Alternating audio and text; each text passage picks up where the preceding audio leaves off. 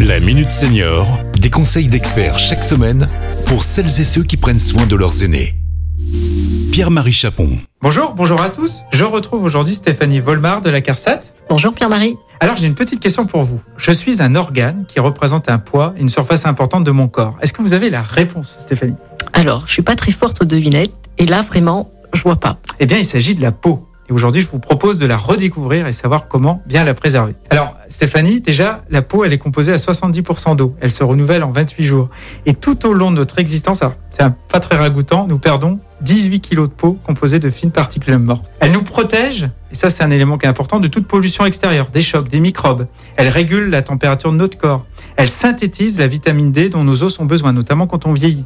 Et grâce aux terminaisons nerveuses, elle nous permet de ressentir le toucher. Bref, vous l'avez compris, c'est un vrai couteau suisse. Quelles peuvent être les conséquences du vieillissement sur la peau et ce, quel que soit notre âge?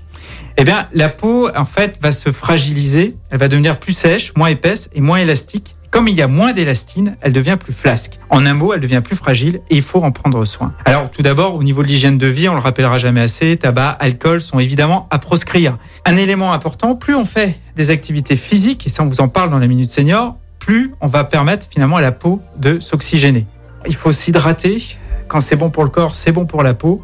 Et au niveau euh, de l'hygiène quotidienne, je ne veux pas se laver à l'eau trop chaude parce que ça aura tendance à dessécher la peau. Mais c'est au niveau aussi du séchage, euh, eh bien, euh, de ne pas se frotter en fait trop, trop fortement la peau. Il vaut mieux tamponner, comme ça, ça évite justement de, de l'abîmer. En tout cas, pour les peaux très sèches, les professionnels de santé apporteront les bons conseils justement pour vous proposer un produit adéquat. Mais est-ce qu'il y a des maladies de la peau qu'il faut surveiller? Eh bien, certains cancers euh, sont liés à des expositions euh, aux rayons du soleil qu'on a eu au moment de l'enfance. Vous imaginez euh, le, le temps qu'ils ont mis pour se développer et pourtant le mal finalement était, était déjà fait. Donc il faut systématiquement être dans une logique de, euh, de vérification de, de sa peau. C'est c'est fragile et ça nécessite d'être surveillé tout au long de la vie. Un bouton qui ne passe pas, une petite tache noire, ou même si vous pensez que tout va bien, il est indispensable de voir régulièrement un dermatologue.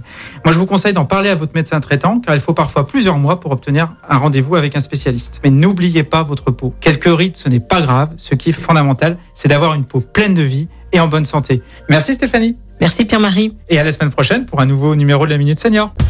Cet épisode a été rendu possible grâce à la CARSAT Rhône-Alpes, Caisse d'assurance retraite et de la santé au travail, expert du bien vieillir.